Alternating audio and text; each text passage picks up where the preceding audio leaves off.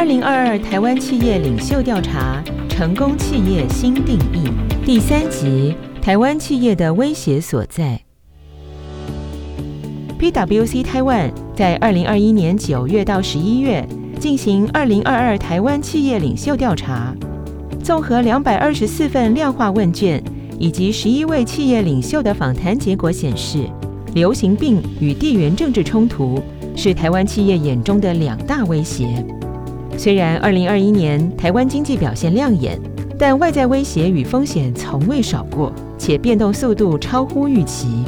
富盛应用科技股份有限公司董事长李亮珍指出，过去企业只要努力，对外在变化不可掌控的部分会越来越少。但现在，即便企业再怎么努力，还是会有一定不可控的部分。坤鼎投资控股股份有限公司董事长廖俊哲也说，早期要做策略规划，只要看政府的经建计划，大概就可知道未来的趋势发展。但现在计划赶不上变化。也许今天的新科技，明天就被破坏性创新所取代。根据二零二二台湾企业领袖调查，有百分之三十五的台湾企业对于 COVID-19 以及其他全球大流行病、慢性病、心理疾病等健康威胁感到担忧。其次，有百分之三十三担心贸易纠纷、恐怖主义、国与国间之暴力冲突的地缘政治冲突。如果把台湾企业的威胁排名与全球调查结果相比，可发现两者间存在相当差异。全球企业领袖最担忧的是网络威胁跟健康威胁，地缘政治冲突只被列为全球企业眼中的第五大威胁。身处中美两大势力竞合的最前缘，台湾企业对地缘政治冲突议题向来极度敏感。早在两年前，台积电创办人张忠谋就预言，台积电将成为地缘政治的兵家必争之地。时至今日，中美相互较劲的擂台依旧无所不在，从贸易、科技、制度、疫苗、军事不一而足。稳懋半导体股份有限公司董事长陈进财表示，中美贸易战让供应链朝向区域化发展，会先从分裂为两大阵营。China 以及 Non-China，再从这两大块走向在地化。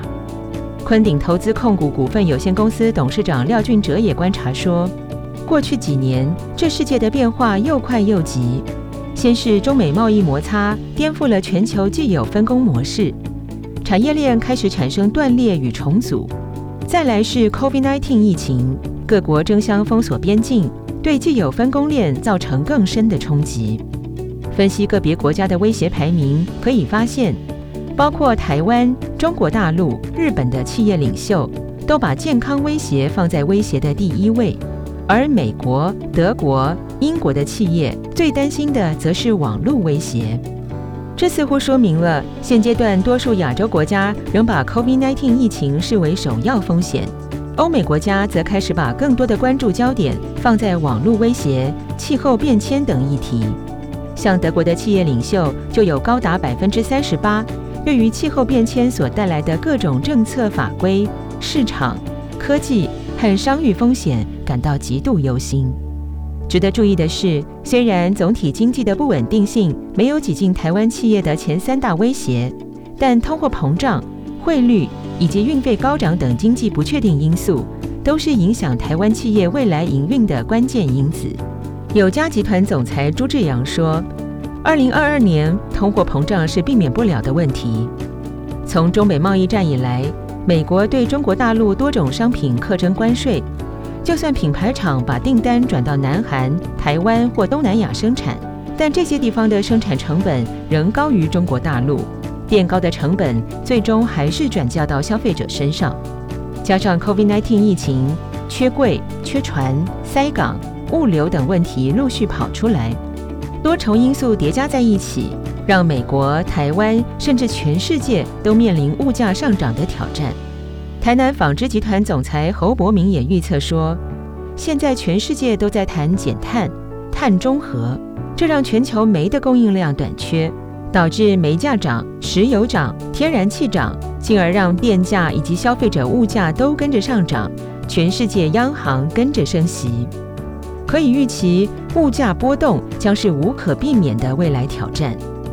从二零二一年下半延烧至今的塞港与运费高涨问题，也让许多台湾厂商倍感压力。康纳香企业股份有限公司董事长戴荣吉说：“我们的原材料从国外进口，产品生产后要运送到各国去，随着海运、空运运费持续高涨，对我们的获利造成不少压力，成本也难以反映到产品售价。新台币汇率波动。”更是台湾企业高度关注的风险。根据中央银行统计，二零二一年新台币升值了百分之二点四一，超越人民币，抢下最强亚币宝座。反观日元、韩元，则分别贬值百分之八点九四、百分之七点二九。友嘉集团总裁朱志扬沉重地说：“我们工具机产业向来很担心汇率的问题，在二零二一年。”日元、韩元都在贬值，只有新台币大幅升值，一来一往，获利就差了百分之八到百分之九。加上台湾只有跟新加坡、纽西兰签署 FTA，当我们的产品要出口到其他市场，就要比别人多缴关税。若再加上汇率因素，这对厂商将会非常辛苦。此外，不同于全球的科技业，将网络威胁视为最大挑战。以出口为导向的台湾科技业、制造业，都把地缘政治冲突列为首要威胁。分别有百分之四十、百分之三十七的受访者对地缘政治冲突感到极度担忧。另外，深受投资人以及政府管制力道影响的台湾金融业，则普遍认知到气候变迁所带来的冲击。有百分之二十六的受访者对此感到高度忧心。台湾的消费民生产业、健康产业以及能源及公共资源产业，则把健康威胁视为最主要的风险。一旦疫情再起，各种限制人员流动的措施，势必会对零售业、服务业、餐饮业造成立刻且重大的影响。就像达尔夫生医科技股份有限公司董事长吴义瑞所说：“COVID-19 对于我们的影响，最立即的感受就是实体店面人流忽然不见了。”不仅人流减少，人们购买的欲望也降低，我们业绩自然受到影响。即便因疫情让耳温枪市况大好，业绩进而受惠的豪展医疗科技股份有限公司董事长庄明辉也表示，最担心的还是病毒会不会再变种，疫情是否再起，这些全球性威胁会对企业营运造成哪些影响？无论是担心总体经济的不稳定性、气候变迁、地缘政治冲突、网络威胁、健康威胁的企业领袖，都认为可能会对公司的生产或销售造成冲击。值得注意的是，在担心网络威胁的企业领袖中，有超过半数认为会影响公司的科技或流程创新。而在担心社会不公威胁的受访者中，则有高达百分之七十五认为将会影响公司吸引或保留关键人才。富盛应用科技股份有限公司董事长李亮珍表示，最近几年，我们跟许多企业都遇到同样的问题：人才断层。